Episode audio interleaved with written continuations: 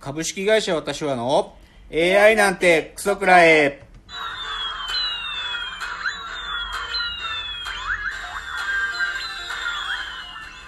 群馬が生んだ怪談時、株式会社私は社長の竹之内です。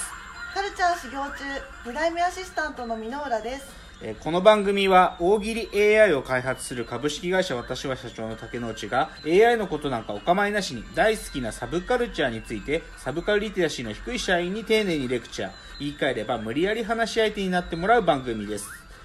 ということで第56回の放送。えー今日はですねまずお便りが久しぶりに届いていたのでお便りの紹介をじゃあ箕浦さんお願いします。はい。ラジオネームミートくんさん竹之内さん箕浦さんこんにちは。こんにちは。こんにちは。お便りできていませんが毎週欠かさず聞いております。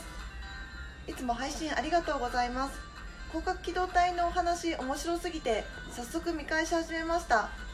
またアニメ演出家の方から広角機動隊やサイコパスもブレードランナーという映画に影響を受けていると聞いたことがあります。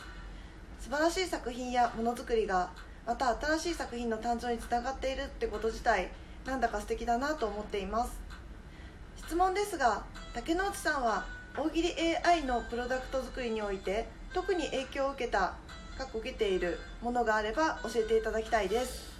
はい、はい。ということで、まあ、ミートくんさんからのお便りありがとうございます。ありがとうございます。まあね、ブレードランナーのお話触れてますけどね、ブレードランナーっていうのはまあもう本当にサイバーパンクの古典ですからね、はい。まあそれがまあ多分に影響、いろんなものに影響を与えているというのはあると。うんうん。で、まあ、ご質問いただいている大喜利 AI のプロダクト作りに影響を与えているって、まあ、まず、結論というか基本的にこのラジオで喋っているようないろいろな作品っていうのはもうなんとか総じて影響を与えてますよね。なんかそういうのは全部つながってる。でなんだろうな大喜利 AI っていう意味で言うと、い。まあ、直接的なネットサービスとか IT サービスってものから影響を受けてるっていうよりかはねはい。どっちかっていうとね僕の中でこう抽象度の高いレベルではいはい。こういうことをやりたいみたいなニュアンスで言うとね、うん。僕らの初期の頃結構研究したのは、はい。コミックマーケット、えー。うん、コミックマーケットっていう現象がすごい影響を与えている、えー。あえ二次創作って意味ですか？まあそうやね、うん。二次創作とかああいうファンカルチャーってものっていうのがどれくらい大事かってことを結構あったりとかあとは松村邦弘 やっぱり松村さんのやってる芸っていうのはもう徹底して研究してるから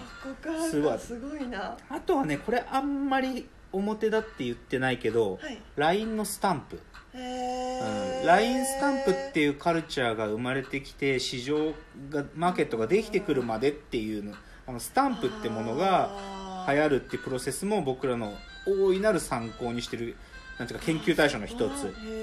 でちょっと大喜利 AI からはみ出るんだけど最近作ってる新しいサービスははい。もうねシンプルに暴走族。えー。暴走族っていう現象をもううちの会社、まあ、あのうちの会社の会議体であるクソ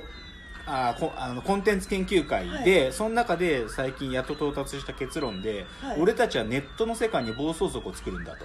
え。ーそういうことを言い始めていて暴走族、はい。だから暴走族の現象暴走族という存在をはい。もうすっごい僕らに影響を与えてますね、え。全盛期の頃ですか？その暴走族。いやえっ、とねまあそうだね。全盛期っていう意味が強いかな。うんえー、気になる、はい。そうなんですね。じゃあミトくんさんのお便りありがとうございました。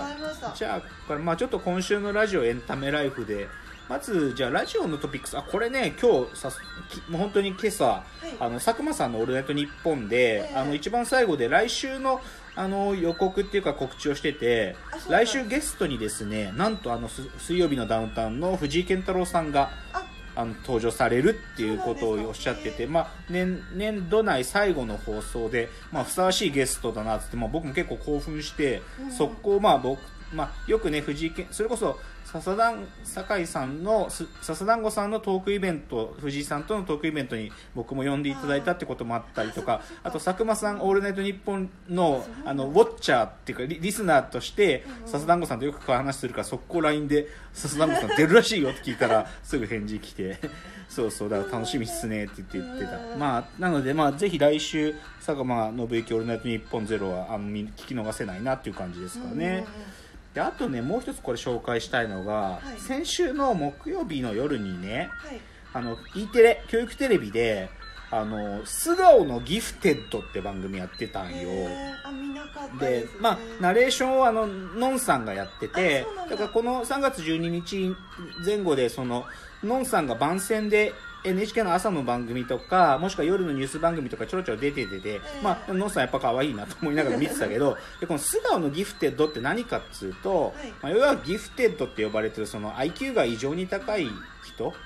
でそういう人たちを実際どういう人たちなんかっていうののドキュメンタリーだったのね。だから出てたのは本当にマジで数学がすごい好きでもう IQ180 ぐらいあってもう本当に大人が証明できないような数学の問題を小6でもう証明しちゃってるとか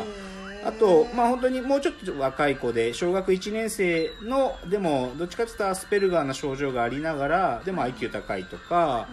あとは兄弟の先生で今度 IAEA にあのポジション取ってそっちに行くとか。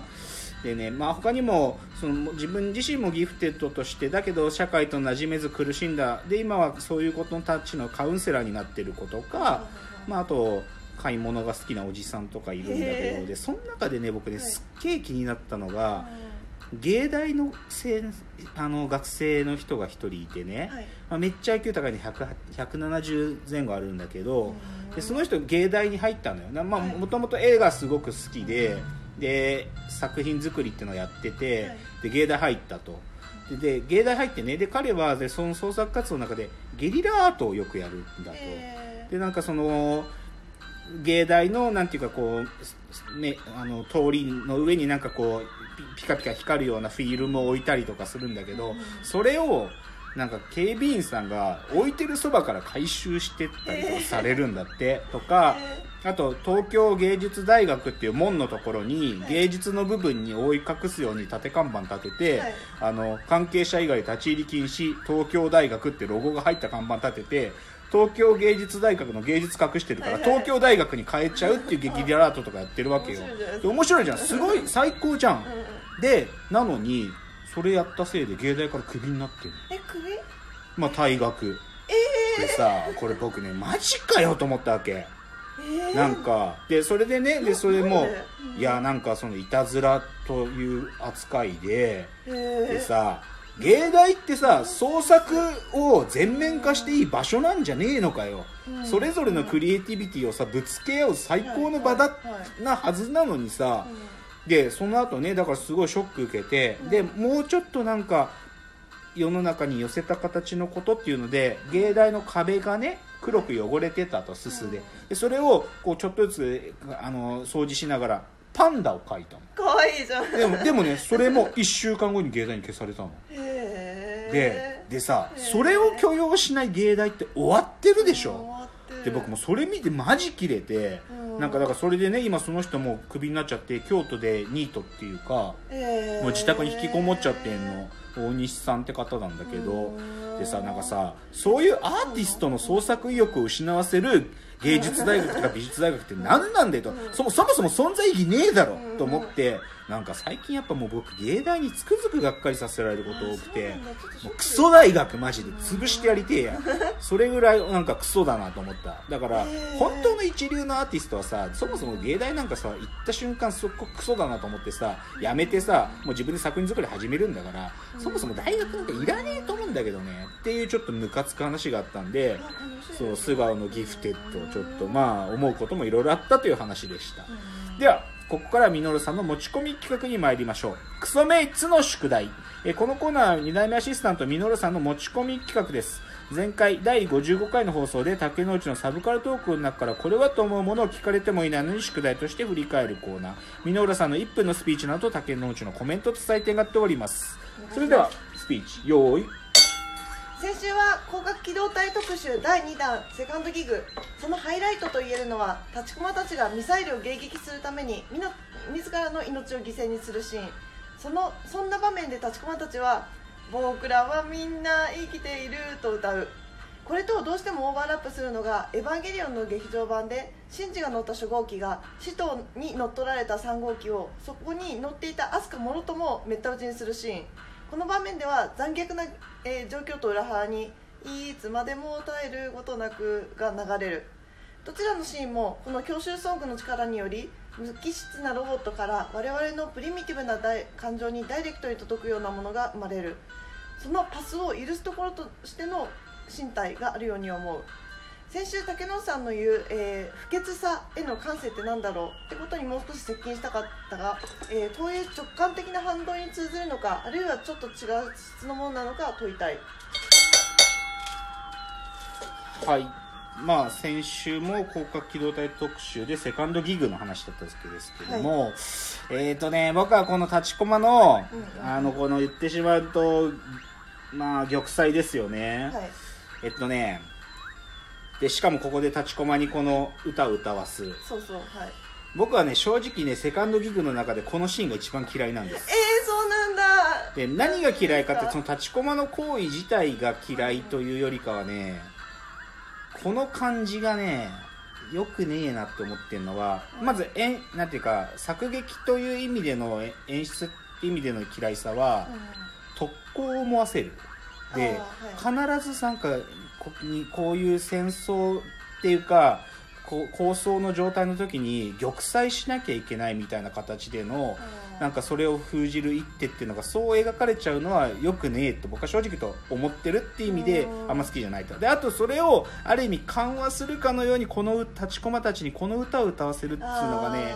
ある意味でのファーストシーズンでのドナドナを歌いながらラボ送りにされるってこととはちょっと意味が違うんだよね僕からすると。という意味で僕はこのシーンがそんなに好きでないという前提。ですか。でミノルさんの言う僕の言う不潔さっつうのがまあ完成ちょっと時間がなくなっちゃったら次にチャプターで持ち越して続き言いますね、